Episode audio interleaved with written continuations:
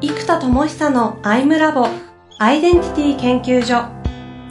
私は何者なのかそれは人類にとっての永遠のテーマ。15年の歳月をかけ開発された統合された究極の私と出会える技術アイミング。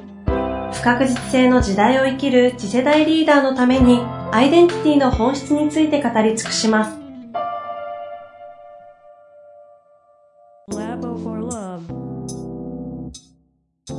こんにちは、遠藤和樹です。生田智久のアイムラボアイデンティティ研究所。生田さん本日もよろしくお願いいたします。はい、お願いします。さあ、えー、第、えっと、2回にわたってですかね、これまであの、戦略からこう下流上流下流の葛藤の中流の葛藤ということで、うん、その解決策を前回うん、一つは明確化ということで、プロジェクトマネジメントとしてドラッグ用の手法を使った不思議な解決法でですね、はい、あのお話をいただいたんですが、はい、そこは他のやり方として原因メタアップという二つのやり方での解決方法もあるという話だったので、ちょっとそのあたりを今回はそうですね。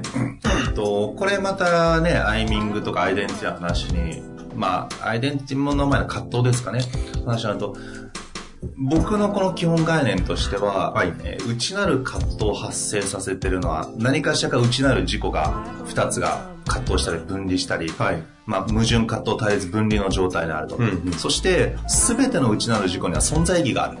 っていうのが、えー、っと、僕のまあ、アイミングとかこのアイデンティティの統合という概念においてのベースの思想になってるわけなんですね。はい。ということは、集中したいという自分がいる反面、なぜかフルパワーにさせない自分がいるわけです。うん、まあ、フルパワーじゃないとわけじゃないんですけどね、ただ、も、もう何歩か集中のギアを上げられると思ってるのに、あの、ギアが自分のマックスまで上がりきらない状態っていう自分もいるわけなので、うんうん、この葛藤を統合していくというアプローチですね。うんうん、で、これじゃあ、ちょっと今回は実演というか自分でセルフアイミング的なことをやりながら、紐解いていくパターンを久々にやってみましょうかと。今回これをセルフアイミングでできるんですね。できます、できます。インナースイーキングって前やりましたっけ？あの胸とかに手当てながら呼吸を探っていく。やってますね。喋るという喋るだみたいな。あ、言ってない。知らない。それは聞いてないですね。あの、喋る、まあ、コーチングとかも全部そうですけど、はい、人って喋ることによって、自分を掘り下げていくことができるので、喋るというシャベルで掘っていくっていう。親父ギャグですね、そういうね。そうそうそう。そう なんです。初めて聞いた、なんで、こう内観のシャベルで、呼吸のシャベルで自分を掘っていくやり方を、なるほどセルフでやる方法が、まあそのインナースイーキングって僕が呼んでる内なる世界を身体感覚、呼吸、論理の3つを同時に使って、ブワーッと掘り下げていく技をやるんですね。まあこれちょっと、ね、アイムラボのポッドキャストで説明しても伝わりにくいから、まあ、手を当ててその呼吸を当てながらその呼吸がプンと跳ねたところが答えなので、それをひたすら喉元から丹田まで下げていくことをやりながら、えー、答えを探っていくやり方ですね。なるほど。うん。ぜひ、やってみましょう。それをやりながら、はい。えー、掘り下げをまずやっていきますね。ここにおいての課題は何としておくんですか？ここスタートは。いや、もっと集中をマックスにしたいのに、いまいち、うん、それいまいちって言葉ないんだな。まあ、十分、十分機能してるけど、うんうん、そうだね。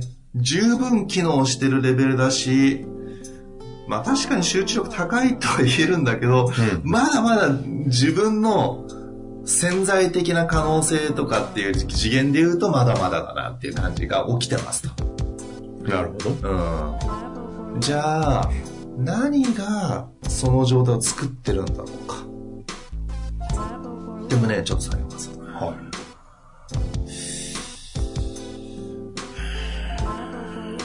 こうやって呼吸で探るんですよね。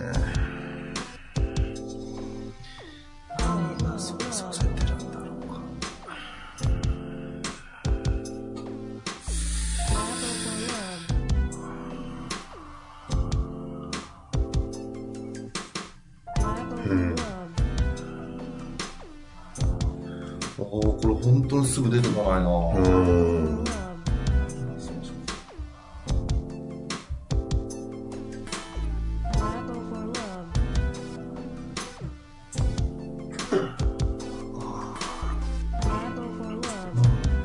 一個ちょっと胸のところでまず出てきたのが、うん。理由はちょっとまだわかんないけど、もっとワオ、ワオでやってたいみたいな。もっとワオで行きたいみたいなのが出てきた。いや、ワオのことやってるつもりなんですけどね。うん。じゃあ何がその感覚を生み出してるんだろうか。で、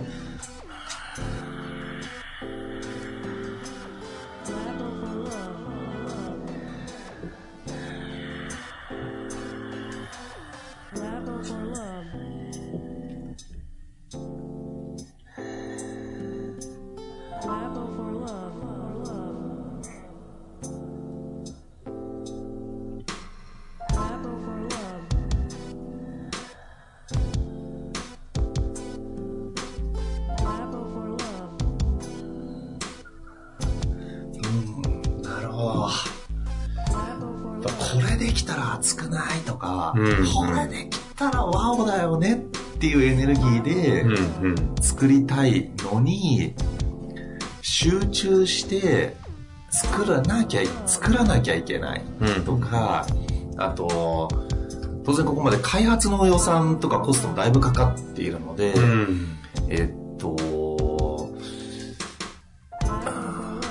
今ね、開発だけど多分月々400万ぐらいは出てってるからまあ、いろんな開発今同時進行でやってるんでね。うん。なんで、そういうアプリの開発とかで、えーね、4ヶ月で1600万ぐらい出てくからね。うん。そうすると、そこを期限までの終わらして、えーっと、例えば、まあ経営だからね、もちろん必要なんだけど、売り上げを立てなければいけないとか、うん。やっぱり、どっかで作り上げなきゃいけないとか、期限までの終わらせなければいけないという、この、しなきゃいけないというエネルギーがうん。うん。発生している。うん。で、そのエネルギーを作ることで自分を集中させようとしていた感じが実はある。ほうほう。ですよ。つまり、期限決めてやらなきゃいけないってすることでドライブがかかるじゃないですか。うん。うん。で、ドライブをかけようとしたことが、自分の真のエネルギー的にはそういうドライブにあんま向いてないんですよね。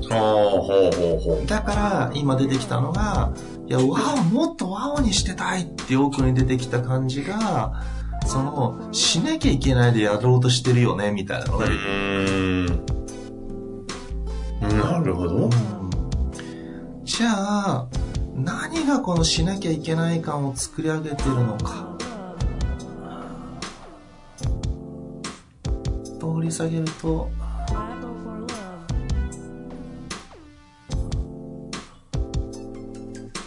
うん。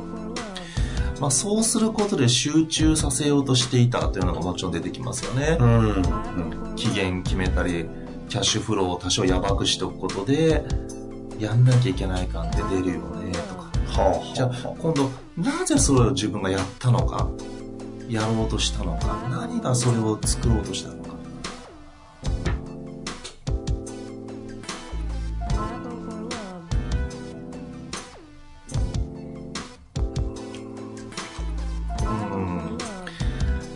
きゃいけないというブロックというか枠を作ることで、うん。うん。ワオとかこうしたいってやるとね、僕やっぱ拡散する傾向があるんですね。あれもこれもやりたくなっちゃう。から、なるほど。このプロジェクトに自分をフルコミットさせるためには、広げちゃいけないとか、しなきゃいけない状態を作り上げることで、そこに自分を、まあ、いい意味なんだけど、こう、はめ込むことができるうん。うん。そこに集中させるためにはしなきゃいけないが有効だと思ったからどうもやったと。ほうますねほじゃあ、なぜそれをしたかったのか。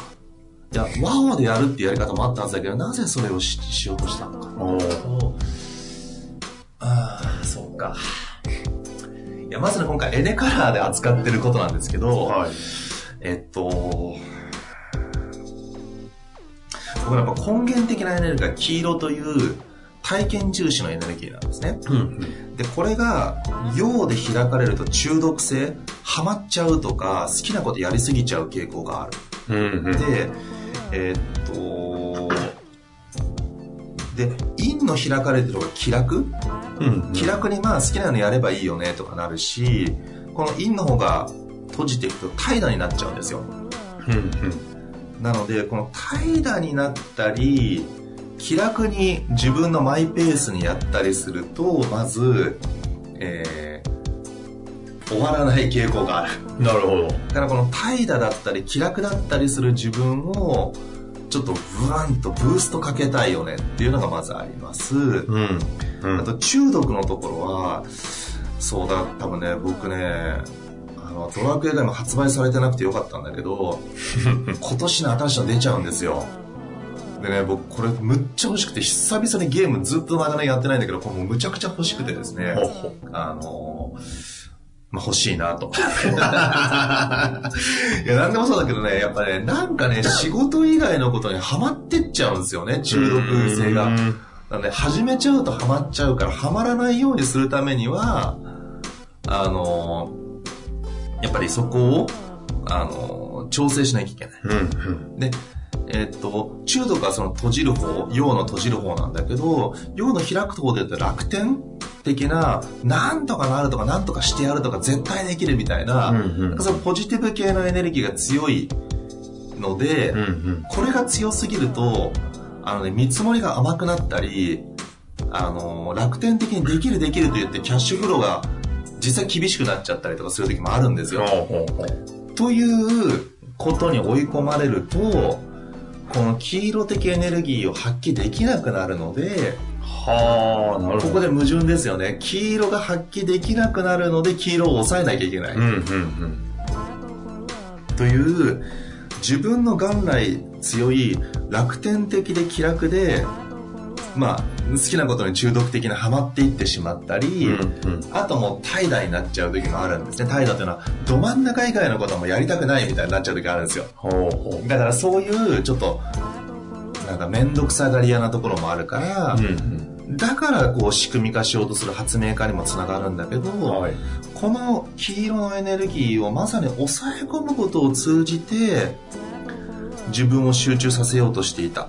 うんうん。が、元来ワオで行こうぜとか、これ熱くねとか言って、例えばさっきのドラクエのやつ作っちゃうとかね。はあ。あれは、もうね、やばいと思ったら自分でやっちゃったわけですよ。うんうん。そう、だから、ああいうのを、いや、しかもね、予算だってさ、そんなに使うべきじゃないんですよね。10万もね。ね。でも、いや、もうこれもいいっちゃえみたいな、そういうちょっとバカみたいなことをやってしまうのが自分らしいのに、うんうん。そのリスクを感じて抑え込んでいたっていうのをまず起こしてます。はというのがあ。分かりました。じゃあ、何がそうさせてるんだろうと、もう一個掘り下げていきますね。次丹田ぐらい。う。はい。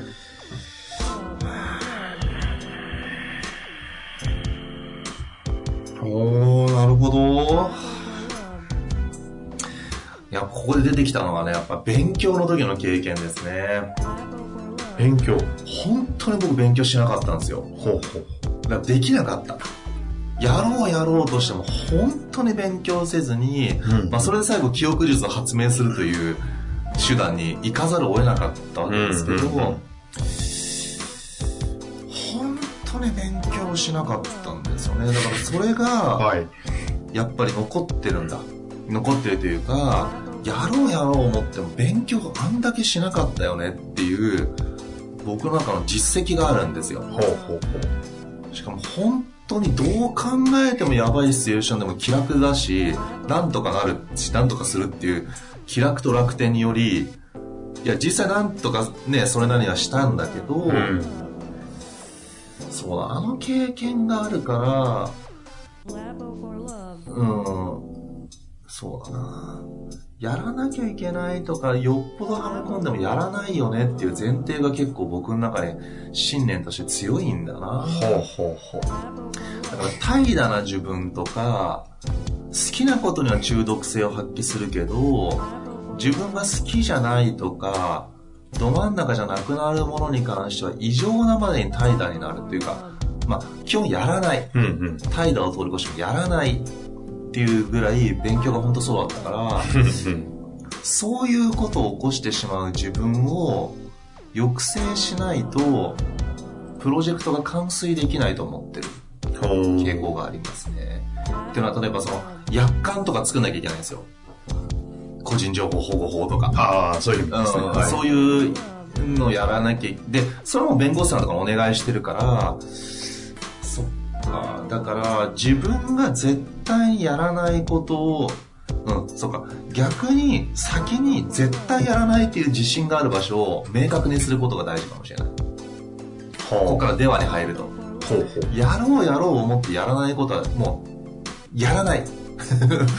努力とかじゃなくてやらないっていう、自分という人間がそれはどうもやらないだろうという傾向がある。から、だったら最初からもう絶対やらないんだこれはって決めれば、お願いするしかなくなるから、うんうんプロに全部お願いする。というのは一個の、ではのソリューションかな。うん。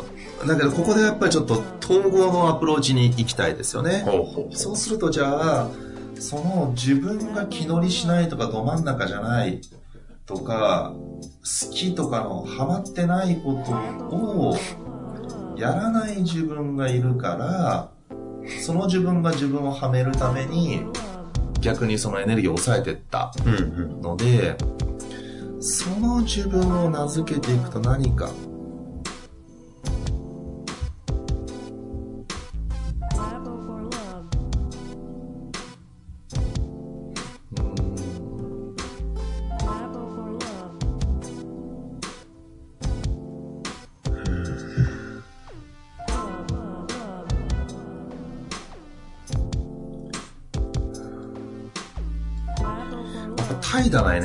ですね。ほー。なんで、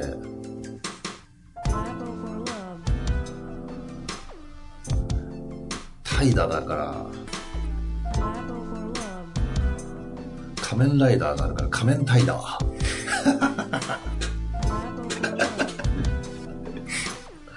仮面タイダーですね。仮面タイダー出てきました。でも、タイダーの多くはやっぱり仮面な感じもあるからな。なんか、ワオなエネルギーの高さの裏返しとしてタイダーが出てくるから、つまりど真ん中以外がタイダーになっちゃうから、はあはある意味ちょっと裏返してみても仮面タイダーでいいかな。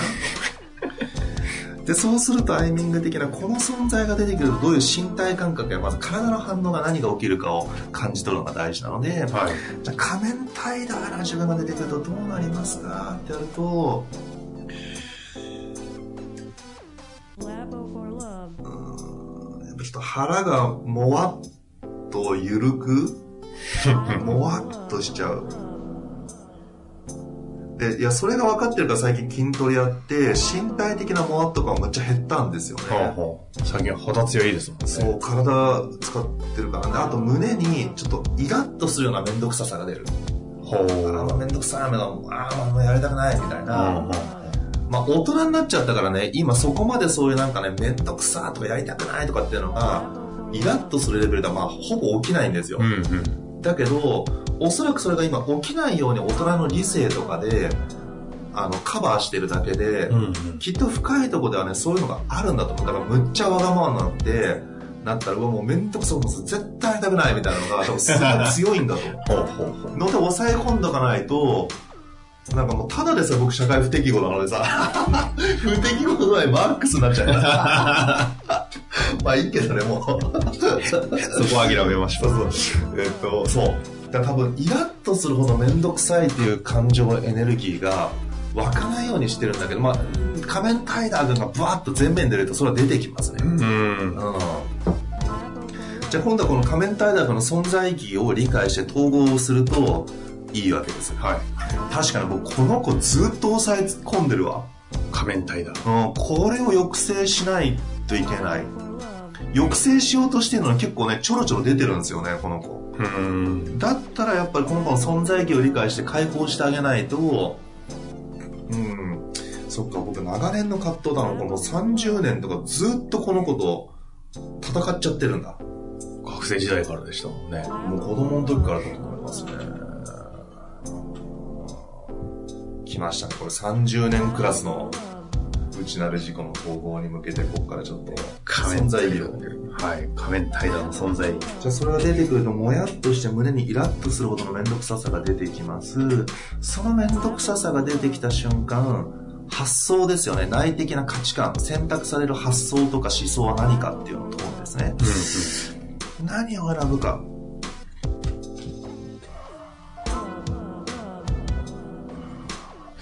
きゃいけないの分かってんだけど、もういいや、みたいになっちゃうな。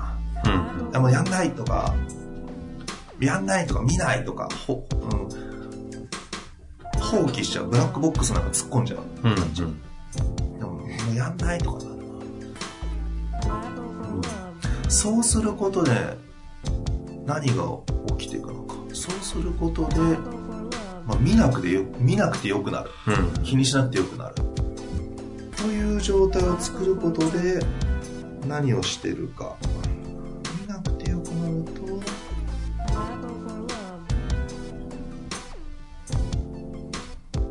うん、なんか、重りとかが取れる感じがするかな。うん。ずっと引っかかっててやんなきゃやんなきゃって思うじゃないですか。うん。でももういいや、やめたとかしないとかって決めちゃうと、もう一回取れる。取れるけどやっぱちょっと引っかかりは残っちゃうんですよね。うん。で残った引っかかりを拭い去るためになんか熱中する何かを始めちゃうんですよ。はあはあはちょっとまだ引っかかってるから。あ。でも例えば子供の時だったらゲームとか始めちゃうと、うんうん。没頭しちゃってその引っかかりすら忘れていけちゃう。うん。ので、何か没頭するゲームとか、遊びとか、友達と遊ぶとかね、なんか没頭することを始めますね。没頭してたい。頭してたいんだ。熱中とか、熱中って言葉を最近使わなくなってるんですね。うんうん。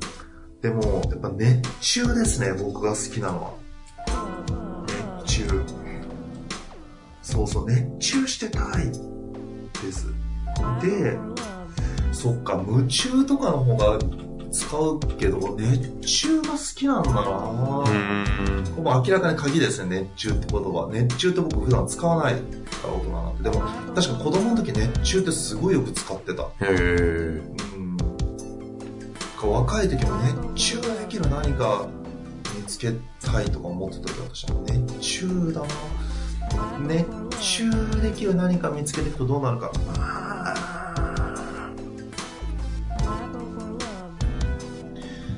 ってやるとやっぱ四六時中それをどうしたらできるかとかむっちゃ考えて、うんうん。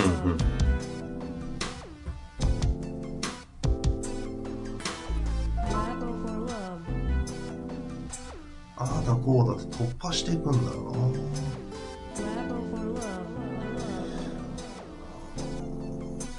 そっか、熱中するとなんかブレイクスルーとか奇跡が起こせるっていうのがなんかあるのかな。うん。それがすごい好き。熱中した先のブレイクスルーや奇跡がすごい好きで、うん。で、その先のやっぱイノベーション。うん。うん。革新的とか、ドカーンって強烈なインパクトうん。が生まれていきます。そうなると、世界が驚きますよね、サプライズが。で、サプライズがドカーンと起きていく。そっか、ここで実は人のサプライズがすごく嬉しいんだな。そうなのよね。驚きを作るってすごい好きだったんですよね。うん。子供の時、そのマジックにハマったのもそうだし、トランプマジックとかのプロ用の本を買ってきてね、高校の時授業中ずっと練習してたんですよ。へほん でね、授業中みんなに弾かせてたんだけど、あの、そう、プロ用のマジックだからさ、あの、技術力がむっちゃあるからさ、あの、うん絶対見破れないです。手技だから。でも、ずーっと小指の使い方とか、ずーっと授業中もう何百回も朝から晩まで練習してるから、めっちゃ上手くなってた。もそうだし、料理が好きだったのも、おもてなしの感じじゃないですね、僕。それよりも、すげえやつ作るとみんなが驚くから、一番気合い入れたのがフォンタンショコラなんですよ。あの、ほうほう、あの、だんなやつ。そう。ケーキにナイフ入れるととろーっとチョコレートが出てくるやつ。あれね、作るとみんなが驚くから、むっちゃ好きだったんですよね。へボーリングとかも、スプリットの時とか割れた時とかむっちゃ集中するんですよ。取ったらみんなが超驚くから。そこ？そう。はそっかそっかああ、これ大きいなっていうのは、普段の僕の認識としては、自分がど真ん中のことやってど真ん中生きてるから、人から別に褒められるか褒められないかとか、認められるか認められないかとか、そもそも理解されようと思ったら理解されないこと僕やってるから、その理解されようとした段階で、自分がね、うんうん。今の道を歩めなくなっちゃう感じがあるんですよね。へだってなんか自己統合の技術を体系化して統計ようと思った時まあ理解してくれたら分かってくれる人もいるけど、うんうん。それをなんか自分の人生をかけるという表現はちょっと重重たいけどなんつうのかななんかそれが僕の命の使い方だぐらい思ってるから、うんそういう感覚自体を理解してもらおうとかするとなんかねエネルギー的に一致できない感じがいつもあるんですようん。いや、そこまでみんな別にやりたいわけじゃないよねっていう感じがいつも出てくるし、自分の歩みの中で、ね、こう人生の時間考えたら本当に世界に届くのかなとか、本当に自分が描くビジョンのところまで地球全体が届くのかなとか、それを思うと全然届かねえなっていつも思っちゃうんですよね。うんうん。だけどその感覚で歩むとかってなかなか難しいなとか人とこの足並みとか熱量を合わせることのなんかなんか無意味さぐらいちょっと感じちゃってるところが若干あって、あのーそうそうそうそうだからなんかそのある意味ど真ん中を生きることに人はあんまり関係ないじゃないけどう。うん。自分が信じる道を行くから、うん理解されるかされないかとか褒められる褒められないとかもうそんなところじゃないところで自分は歩んでるんだみたいなそういう思い込みが強い、うんうん。でも今出てきたのは驚いてほしいうん。とかサプライズを作りたいっていう驚くという形はある種の承認の一個じゃないですか、はい。驚いてくれるそうですね。だから誰かが喜んでくれるとかよりも驚いてくれるということに対しての僕のなんか喜びはむちゃくちゃでかいんだなっていうのを今すっごい認識しました、うん。うん、だからイノベーションとか奇跡を作りたいのも驚いてもらいたいっていうすごいこれ他者の承認ともちょっと違うんだけどその作りたいなんか反応うんうん。人の反応が驚きという反応をすごく嬉しいと思ってるんだということに今強烈に気づきましたほだからそのためには熱中することでイノベーション奇跡を起こしイノベーションを起こして驚いてもらえるう。うんうん。でその熱中するためには引っかかりをなくすことが大事だし熱中できない何かを面倒くさいと思っ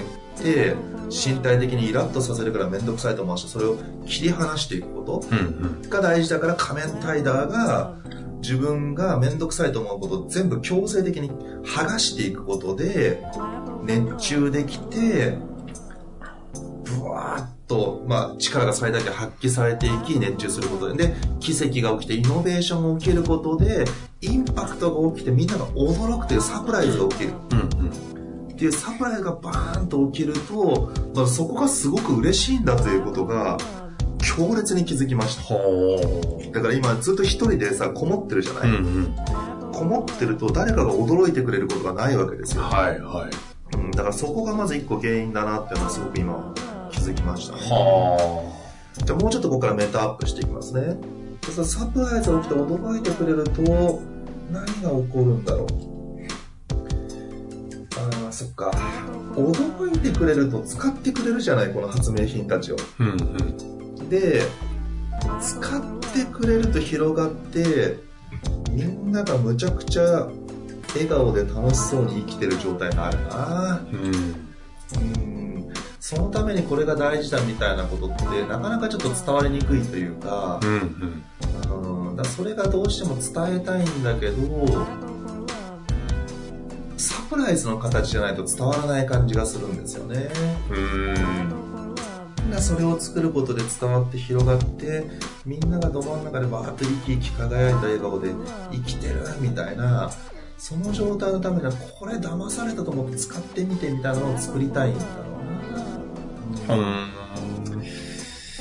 でそうなっていくと生き生き輝いて、まあ、まさにそうね。あの僕のいつも言ううちなら花火祭りな世界、になっていくからみんなが命の火がふわーっと踊って魂の光でわーっと大笑いしていてそのエネルギーがブワーンと流れてキュイーンチョーワーってくる本当に花火祭り状態。なるほど。そんな状態のためにはそうだな。やっぱそうやって生きるって簡単じゃない、うん、から安易に自分探し程度のことやってもいかないのそんなところに、うん、全然。もっと本気のエネルギーをギューンと注入してなんつうのかな。いやゆるさとか重要さとかすごい大事なんだけどかといって適当に甘くなんとなくやって努力しない言い訳してるようでは絶対いかないんですよ、うん、だからそこはある種のすごく真剣で本気な場所でもあるからだからそこのスイッチの場所とでもそこに執着したり固執したりしない緩やかで気楽な感じがすごく大事で、うん、それがね本当に簡単じゃないですよ、うん、だけどそれがいかに大変かが伝わりにくいのとあとそのプロセスが1人だと非常に難しいので、うん、発明品、うん、山登りのためのコンパスとか地図とかそういうものが用意されていく。っていうのが僕がやりたいこと、であとそれをガイドできる人を育てるというとちょっとおこがましいけどあのエベレストを登る時のシェルパみたいな人、うんうん、やっぱ人と人が関わらなきゃできない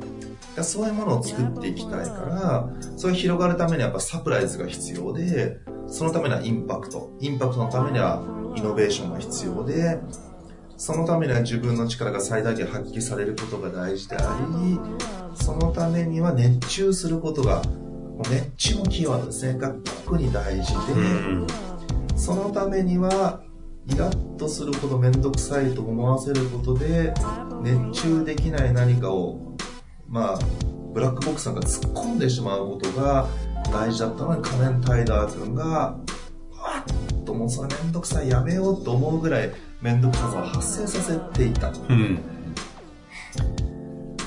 で、えー、っとその存在がいるから一番最初のカットに戻っていくとその存在がいるからえー、自分を集中させなきゃいけない。面倒くさいと思ってやめちゃうから、うん、集中させなきゃいけないので自分をやらなきゃの枠にはめ込んでややらなきゃの枠にはめ込んでいたからこれワオだよねとか熱いってエネルギーが出なかったのでそこに気づかせるために今この瞬間の葛藤としてはマックスレベルでエネルギーが出ていないという状態が起きていた。なので今マックスエネルギーが出てないという状態はもっとワオとかってやり方があるよとで、えー、そこをブーンと活かせるために実は枠にはめる必要があってその枠にはめていくことはな何がそうはめてるかというと怠惰な自分がいるからはめないと集中していかないので仮面タイダー君がまあ自分をはめていた。でこの2つが起きてるってことだな。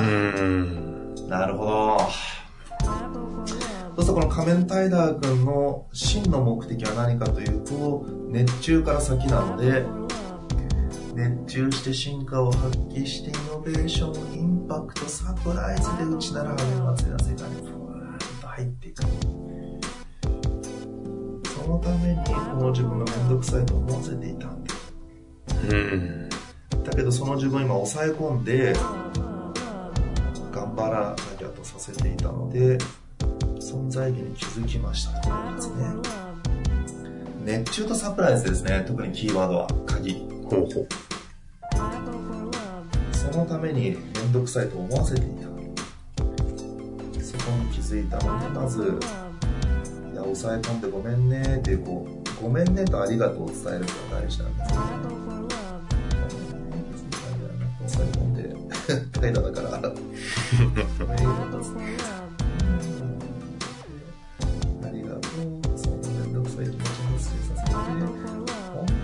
きることに集中させようとしてたんだねって。よく頑張ってくれたねって俺に抑え込まれようとしながらも、ありがとう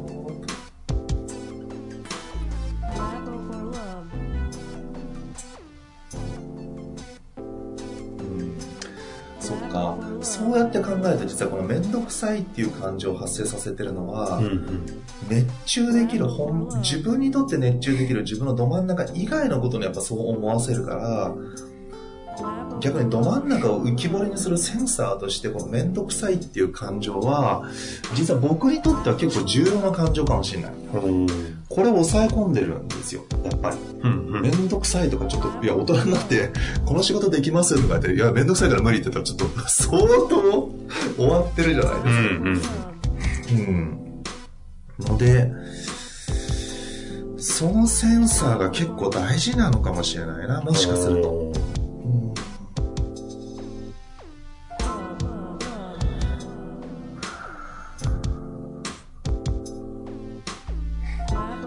うん実はこの仮面タイダー君は実は僕の中の発明家のつまりイノベーションとかインパクトとかそっちを持ってるから発明家な自分がの一部がこれなんだな。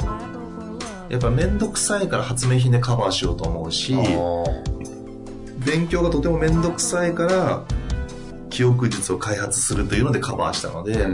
結構この面倒くささと発明家っていうのは結構表裏一体かもしれない。なるほどね。